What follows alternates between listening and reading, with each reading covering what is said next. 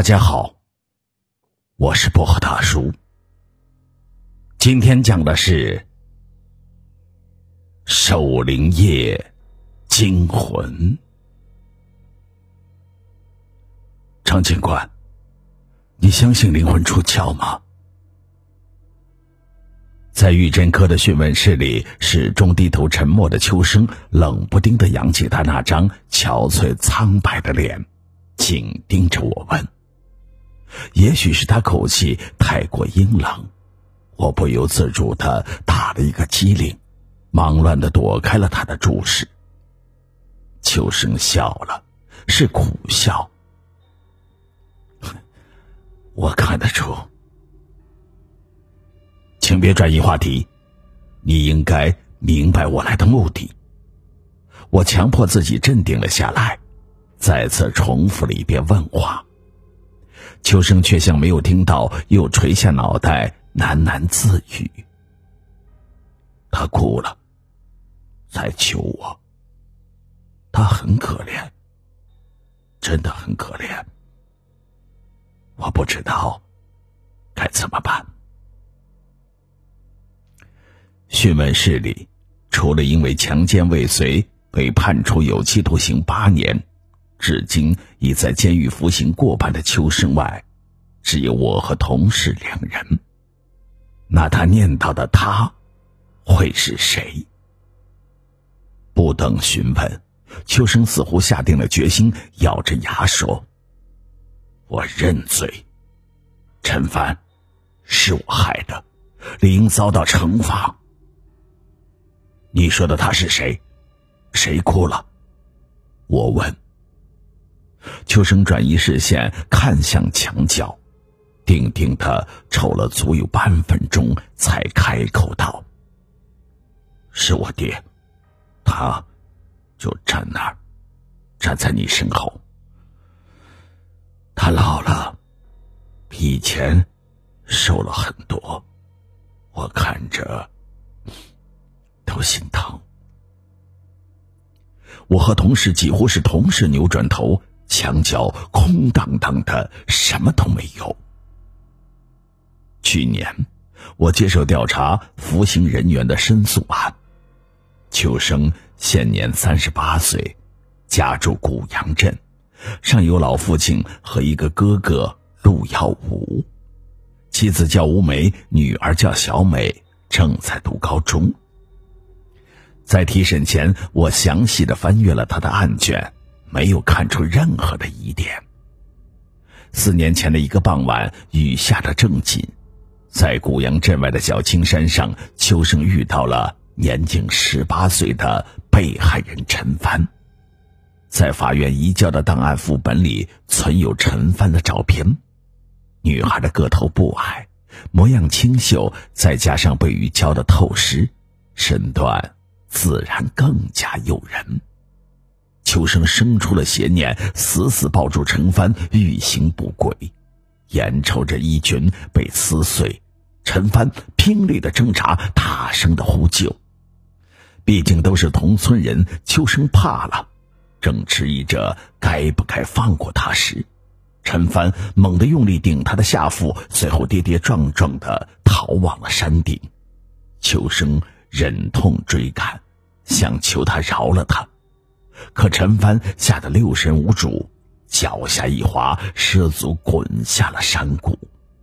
他也跟到了谷底，见陈帆的头磕在了岩石上，人也没有了气，他当场就懵了。至于怎么逃回家，他半点都记不起来。但他满身泥水的狼狈状被四五个村民瞧在了眼里。由于秋生供认不讳，又有证人证言。这桩强奸案很快的审结，可就在不久前，妻子吴梅探监哭着走后，秋生吵闹着就要翻案，说他是清白的，陈凡不是他害的。眼下既然他又认罪，申诉案也就该结了。我和同事起身要走，却听秋生吞吞吐吐的说。张张警官，你能去古阳镇看看我妻子和女儿吗？他们过得很苦。我斜瞥着他，心说：被害人陈帆和你的女儿差不多大，你怎么忍心下得去手啊？对不起，我没工夫。小美，爸对不起你，爸真不是畜生啊！两天后，我走进了古阳镇，敲开院门的那刻，我愣了神儿。秋生的妻子吴梅虽说已是人至中年，可身段依旧苗条，肤色白皙，在山乡绝对算得上是百里挑一的美人胚子。家有如此漂亮的老婆，还要去强暴别人，秋生若非色鬼上身，就是个混蛋透顶。说明来意，吴梅凄然一笑，说：“小美去看她爷爷了。”话刚出口，忽然听到院外传来一阵呜咽的大哭声。“妈，他们又打我骂我，东哥也不管，我要离开古阳镇，你快带我走吧。”泪流满面冲进院子的是一个发育的像花儿一样美的女孩，她一头扎进了吴梅的怀里，直哭得肩头乱颤。这个女孩便是秋生的女儿小美。小美说：“她爷爷已经昏迷了三天三夜，恐怕挺不过今晚。那几个欺负她的人是镇上的无赖。”嬉皮笑脸的拦住他，动手动脚，说要向他的老爸学习学习。乌梅越听越气愤，抄起了铁锹，正要往外冲，又是一声惊天动地的哭嚎声骤然响起。秋生的父亲死了。从古阳镇回来，我再次提审了秋生。秋生满眼都是血丝，情绪也异常烦躁。我爹死了，对吧？我不由得心头一紧。你是怎么知道的？昨夜他来过。秋生，请不要故弄玄虚。同事冷脸发出了警告。秋生咬的嘴唇都渗出了血，继续自言自话。他说：“对不住我，会把传家宝留给我。”我问：“什么传家宝？”一只陶罐，宋朝的。秋生苦闷万分的摇了摇头，求助似的看着我。我不要什么古董，张警官，求你告诉我，恩情能交换，能还完吗？在古阳镇，我听秋生并非陆耀武的亲弟弟，他是从小青山上捡来的，捡到他时还没有满月，瘦的仅有巴掌大。如果不是养父母怜惜他，疼他。别说长大成人娶妻生子，没准儿早就做了山野的孤魂。说到这里，街坊们一个个是恨得咬牙切齿。没想到老两口含辛茹苦的拉扯大的，却是一只披着人皮的狼。在老家，有这样一句话：“老儿子打孙子。”老爷子的命根子，哎，我终究是捡的，不是老儿子，不是命根子。唠唠叨叨的说着，秋生重重的捶打了一下脑门爹，你放心走吧，八年换了三十四年，咱爷俩扯平了。八年是秋生的刑期，三十四年是他在陆家生活的年头。莫非这里面真的有什么不可告人的隐情？老儿子、大孙子、老爷子的命根子，这桩强奸案不会和秋生的侄子陆东有瓜葛吧？明天我还得去一趟古阳镇。但让我万难料到的是，一桩更为诡异的事件正在守灵夜悄然上演。秋生和大哥陆耀武各自盖了新屋，老爹单独住在老宅里。去世的当夜，陆东哭的是涕零如雨，执意要为爷爷守灵。午夜时分，等众人散去，陆东爬起来反锁上门，冲着棺材开了枪。爷爷，咱家的宝贝呢？我可是老陆家的独苗，你不留给我，留给谁呢？屋里灯光暗淡，静寂无声。陆东东瞅瞅，西望望，抬腿从棺材上跨了过去，直奔爷爷的火炕，三两下扒掉了炕砖。刚摸到陶罐，手机突然嗡嗡的叫了起来，陆东顿时吓得魂不附体，而摸出手机，只瞅了一眼，便妈呀大叫一声，瘫倒在地上。来电显示是爷爷的号码。爷爷爷。你别吓唬我！等我找到宝贝，我我给你烧一大堆的金山银山、豪宅宝马。当天，棺材里有了响动，陆东听的是毛骨悚然，那悉悉嗦嗦的动静，如同爷爷在翻身，想要爬出棺材。守灵夜发生的这一幕，是我在抵达古阳镇。跟当地警察查看现场后想象出来的。之所以惊动了警方，是因为陆东被吓得大小便失禁，疯了。陆东目光呆滞，又哭又笑，那只陶罐也碎了一地。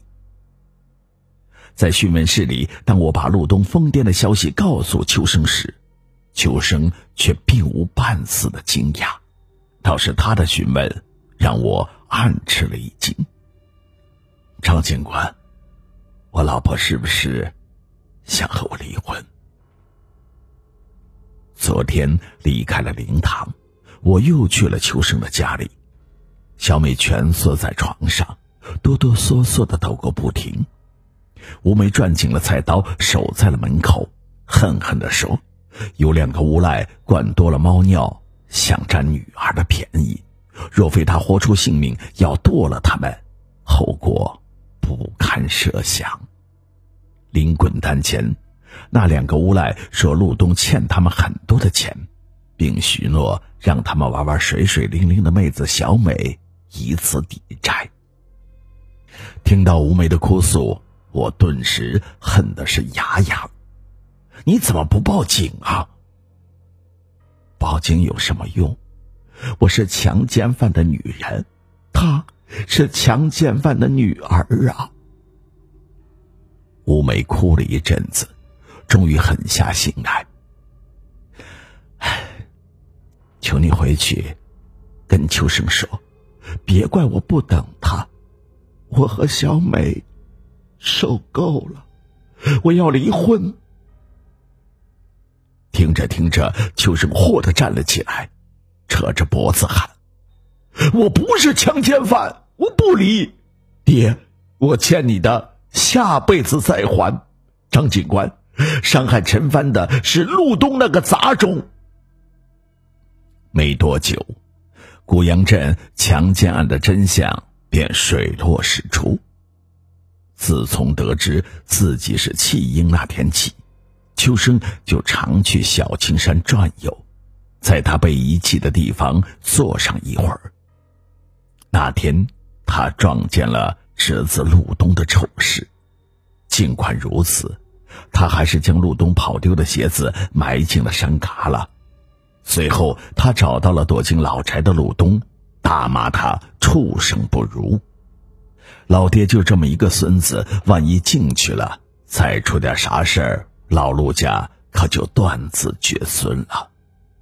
老爹气晕了，又醒来后，扑通一声跪在秋生的脚下。三十四年的养育之恩大过天，命都是养父母给的，蹲几年大牢又能如何？经重审，秋生由主犯变成了从犯，刑期也大幅的缩减。释放那天，他一再向我道谢。我问：“你相信灵魂出窍吗？”我信。老爹昏迷那几天，他几次来看我，说他老糊涂了，对不住我。说着，秋生压低了声音：“可能他对大孙子太失望了，才下封了他。”我笑笑说：“我相信报应，下封他的不是你父亲。”是你大哥和你父亲养的猫。我没有撒谎。陆老爷子去世后，大儿子陆耀武留下了他的手机。守灵夜，他担心陆东睡觉，就用老爹的手机给陆东打去了电话。谁也没有留意，陆老爷子养的那只猫竟在封关前神不知鬼不觉的溜了进去。一直乖乖的趴在陆老爷子宽大的寿衣里，而对于秋生几次看见老爹站在面前老泪纵横的说法，我不置可否。